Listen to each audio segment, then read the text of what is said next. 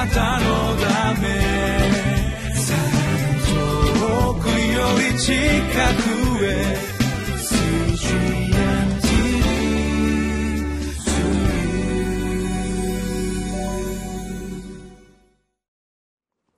9月15日のリビングライフの時間です。私はウエスレンホーリネス教団の玉川キリスト中央教会の牧師本間隆弘と申します。今日は消える栄光ばかり追い求めると永遠の夜に閉じ込められますというタイトルでイザヤ書21章11節から17節の御言葉をご一緒に読んでまいりましょう。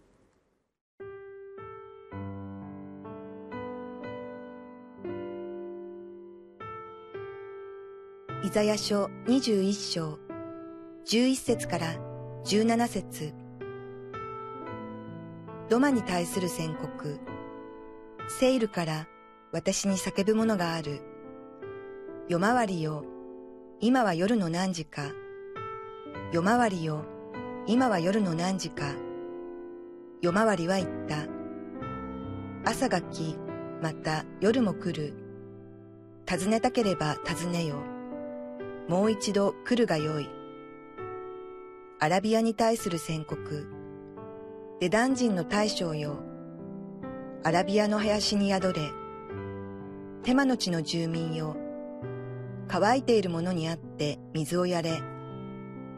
逃れてきた者にパンを与えてやれ。彼らは剣や抜き身の剣から張られた弓や激しい戦いから逃れてきたのだから。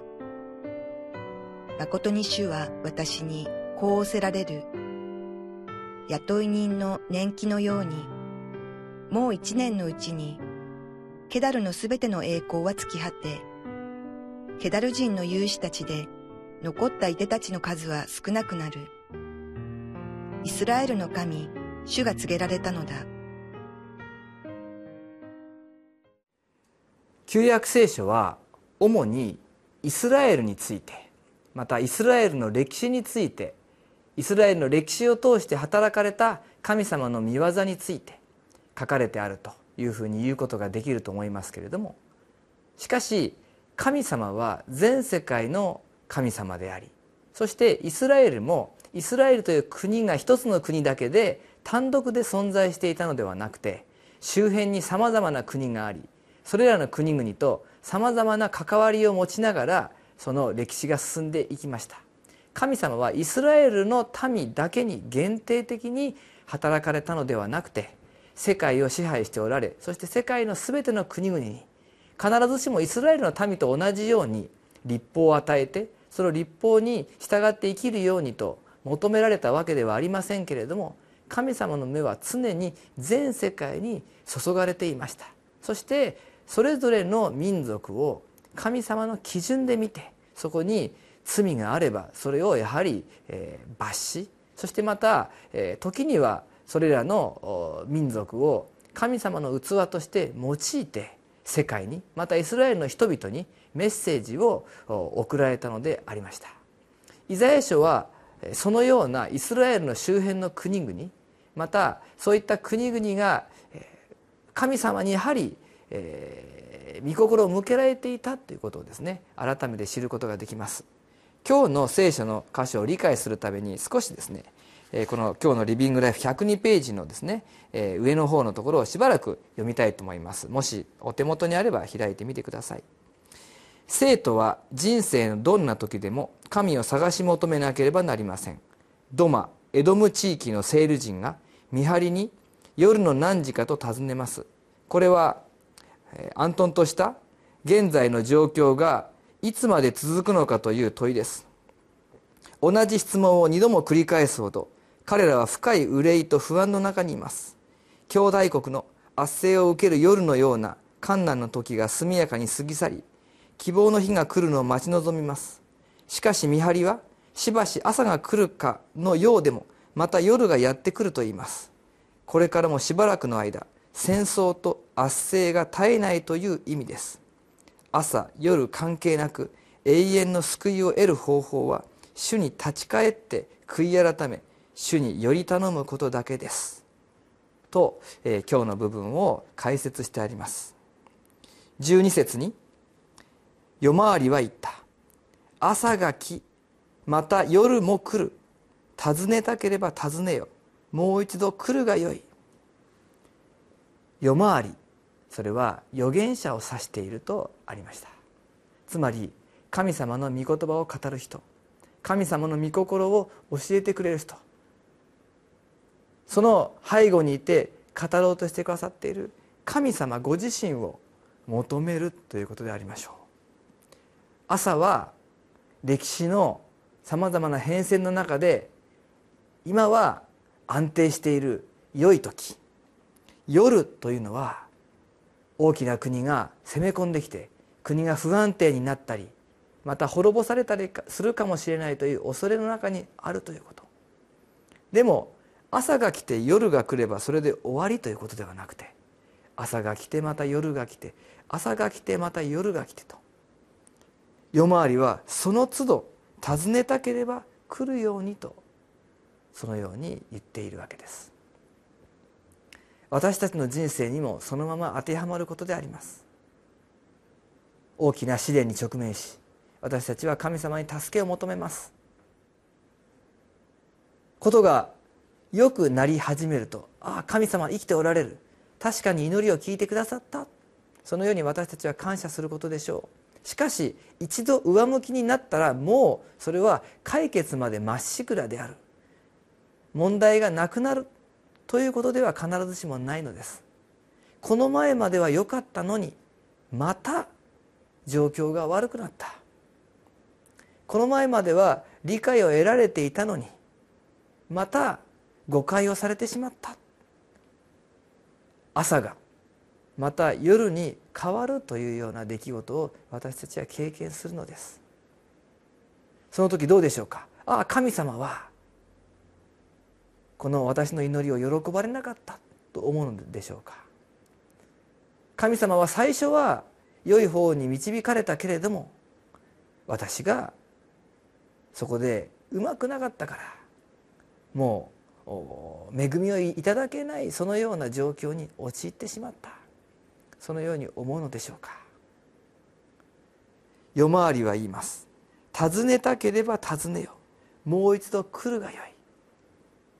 まだ途中なのです。私たちの歩みはまだ途中なのです。神様のお答えをいただくまでとにかく夜回りに尋ねよと。昨日の御言葉で言うならば見張り所に立って神様の御業がなされるまでしっかりと見続けよ。私たちの目に見える状況は様々でありましょう。しかし神様は働いておられます。そしてその状況の中で一度安心した後でさらに大きな恐れに襲われるようなことがあったとしても私たちがなすべきことは祈り続けることそして神様に聞くことであります。祈ったらあとは心配なく全てがうまくいった。そうであるならば感謝です。しかし必ずしも神様はそうではない道を私たちに歩ませることがあるでしょう。その中でなお私たちは学ばなければならないかもしれません。もしくはさらなる深い悔い改めに導かれるのかもしれません。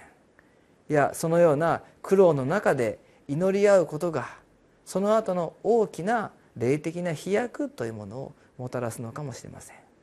神様は全てご存知で何回山と谷を経験した後で神様の救いがある。そのことをご存知です。私たちは見えないのでそれが不安になったり恐ろしくなったりもうこのことには神様の憐れみを受けられない。あの時に私が過ちを犯したからこれはただその、えー、過ちの身を刈り取るしかないのだ。そのように諦めてしまうことがあるかもしれません。でも一度神様に背いて踏みにじられた民を神様は私の民よと呼んでくださるお方です。全てをご存知でしかも私の人生だけでなく私の教会だけでなく私の国だけでなく全てをご存知で全てを見渡してご計画の中で導いてくださるお方が今日もまた私たちの神様主であるということに目を留めてまいりましょう。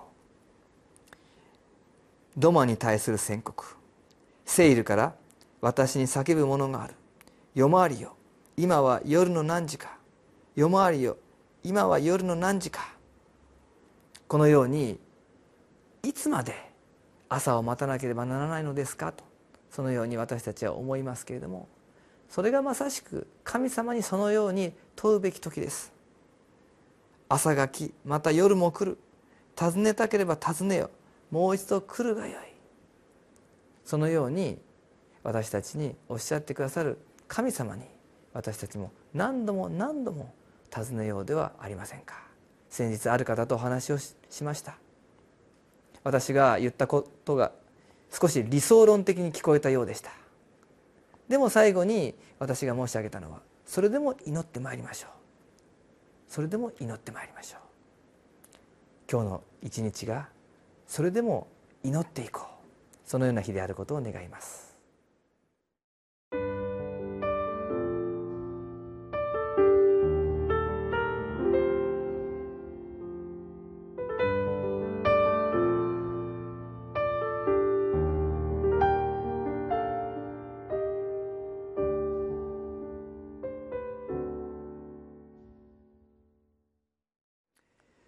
全てをご存知の主またご計画の中で導いておられる主は私たちが間違う時また過ちを犯してしまう時またそれに気づいていない時にそれに気づかせようとしてさまざまなことを通して少しずつ教えてくださっているはずであります。そのようなことに気が付く時に私たちはまず素直に悔い改めそしてもう一度首都の歩みを見直していくことが必要ではないでしょうか。神様が願っておられるのは私たちを滅ぼすことではなく立ち返り正しく歩むことであります。今日の祈りをご一緒にお祈りしましょう。私を鍛錬するための人生の夜も恵みであることを告白します。苦しいからとこの世へ逃げるのではなく御言葉で警告される愛の主のもとに戻ります。誠の回復を経験することによって苦難の中にいる人々に対して証しすることができますように。あなたの警告やまた何かのサインを示された時に私たちの心が素直に動いてあなたに素直に立ち返る歩みができますように。尊いイエス・キリストの皆によってお祈りします。アーメン。あなたのため。り近く